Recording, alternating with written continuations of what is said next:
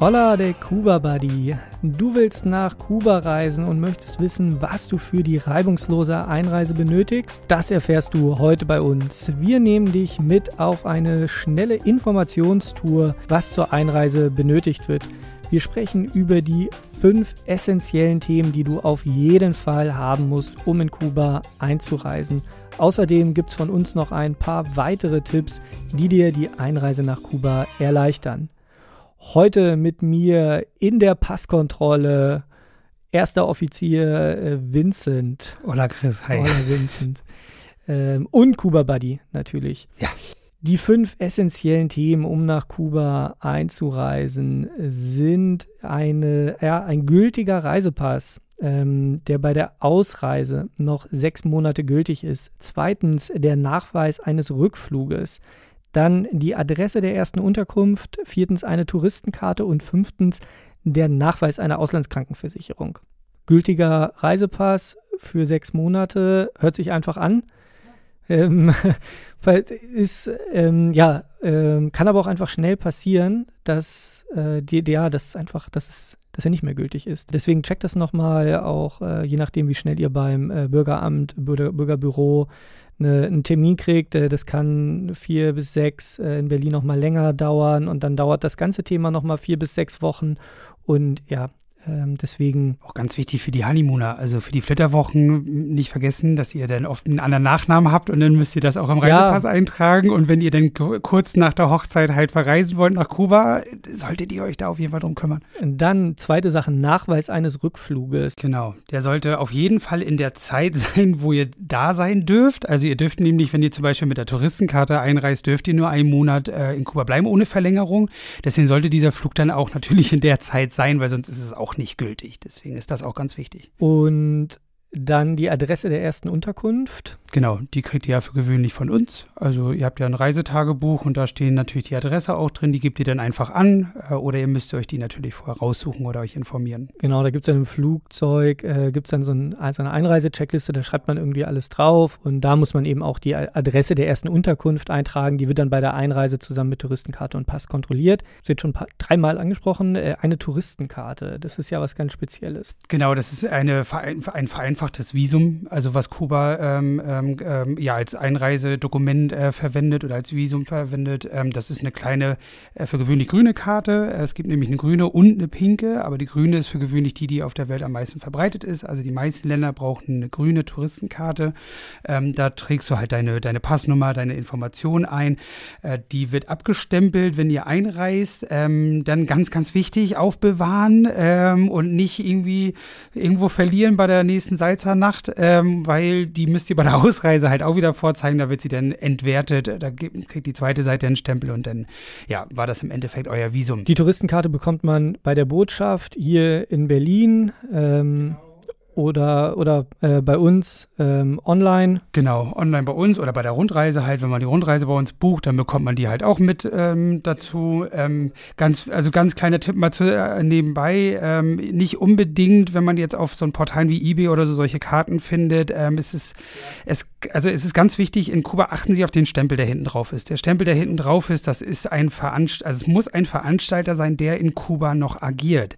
Äh, und es gibt viele Veranstalter, die einfach entweder einfach nicht mehr in Kuba Reisen anbieten oder es einfach nicht mehr existieren, besonders nach der Corona-Zeit, ähm, da kommt ihr dann nicht ins Land, wenn, da, wenn ihr so einen Stempel drauf habt. Deswegen ja, wir hatten das, Die, genau, das hatten wir bei, äh, bei der Thomas Cook Insolvenz ja, auch. Ähm, mhm, ja. mitbekommen, dass wir natürlich haben dann viele Leute bei uns angerufen, ich habe jetzt eine Touristenkarte hier, stehe am Flughafen, die wollen mich nicht reinlassen, Thomas Cook Stempel. Oder ja, die es bei eBay gekauft haben und äh, ja, also das Thema ist, ist auch nicht äh, teuer, wenn man es mit einem richtigen Visum vergleicht. Ähm, das kostet bei der kubanischen Botschaft 5, 22, 25 Euro. Ähm, bei, bei uns im Online-Shop einfach ähm, vorbeischauen, äh, dann wird es bequem nach Hause geliefert äh, ja, schaut einfach, äh, können wir verlinken unten in den Show Notes. Und ganz wichtig, Schreibfehler äh, dürfen nicht auf, dem, auf der Touristenkarte sein. Also wenn man da die Passnummer falsch draufschreibt und das irgendwie einmal durchstreicht, dann ist sie nicht mehr gültig. Ja, wir können auch direkt dann irgendwie ausfüllen. Äh, wir haben auch ein Video zu, wie man das ausfüllt, können wir auch mit dazu ähm, verlinken.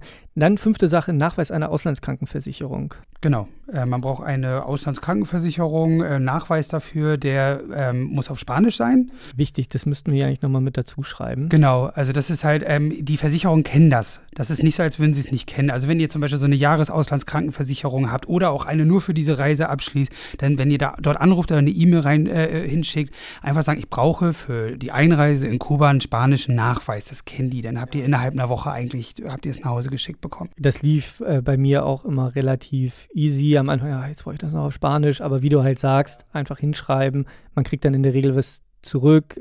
Ob das dann immer in zwei, drei Stunden ähm, passiert, wenn man dann merkt, ah Mist, das muss auf Spanisch sein. Also das ganze Thema, so eine Kuba-Reise generell gut planen. Wir haben schon mehrfach darauf hingewiesen, Kuba ist einfach ein bisschen anders ähm, deswegen auch genau bei dem Thema Auslandskrankenversicherung, Touristenkarte, das Thema früh, also frühzeitig einfach ein paar Wochen vorher bestellen, frühzeitig ein paar Wochen vorher, Monate vorher der Krankenversicherung Bescheid sagen, weil die, die brauchen auch einen Reisezeitraum und so. Also ähm, da lohnt sich das frühzeitig anzuschieben, ja. Und dann haben wir eigentlich schon alles, ähm, was, was man braucht, um in Kuba einzureisen. Genau, also einmal ganz kurz nochmal zu den Dokumenten. Es ist in Kuba, kann man sich gar nicht vorstellen, eine sehr ähnliche Bürokratie wie in Deutschland. Ähm, und äh, was da halt noch ähnlich gut, ja, äh, mit mehreren Ablagen, die man dann auch immer braucht. Ähm, das Wichtige dort ist einfach nur, ähm, es ist normalerweise nachhaltiger, wenn man natürlich Dinge über E-Mail macht, wo, wofür ich auch zum Beispiel immer bin. Aber wenn es um diese Auslandskrankenversicherung oder diese Dokumente geht, ist es wichtig, dass es Originale sind.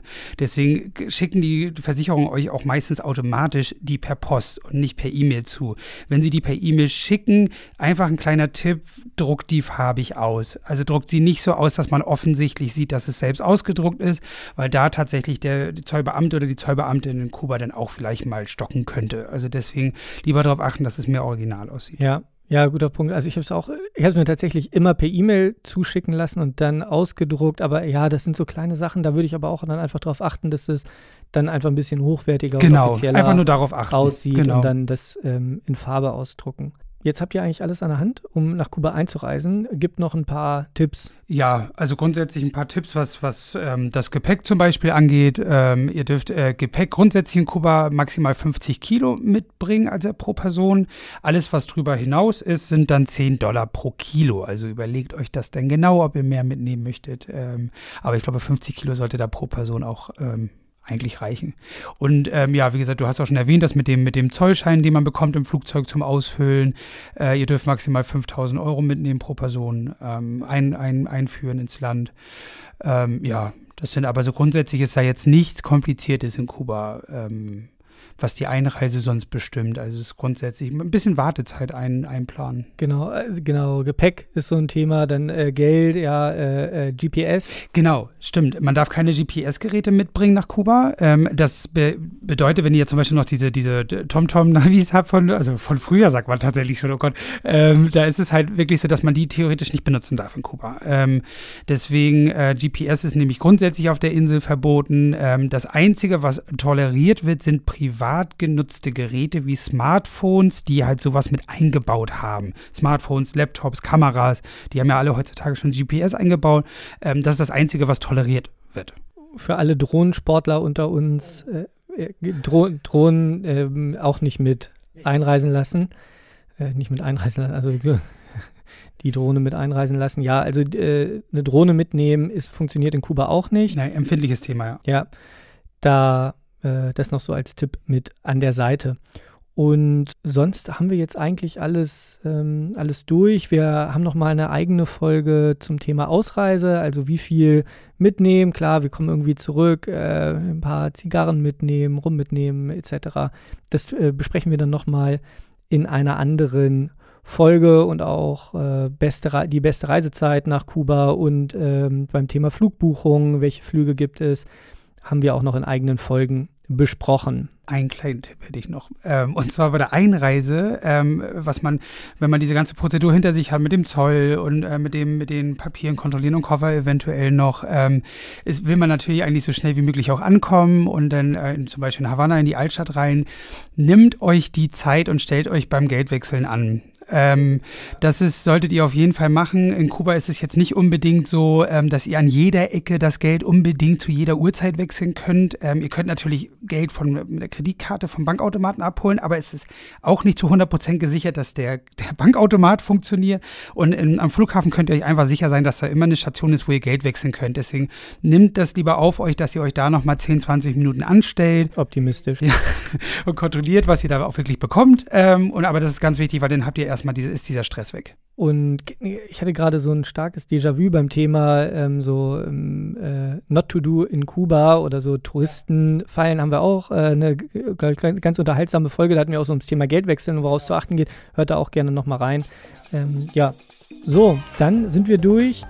Immigration-Verantwortlicher Vincent, vielen Dank für äh, die Geschichten und alle Tipps für die Einreise in Kuba. Ich verabschiede mich dann auch im Namen des ganzen Kuba Buddy Teams. Saludos und viel Spaß auf eurer Kuba-Reise.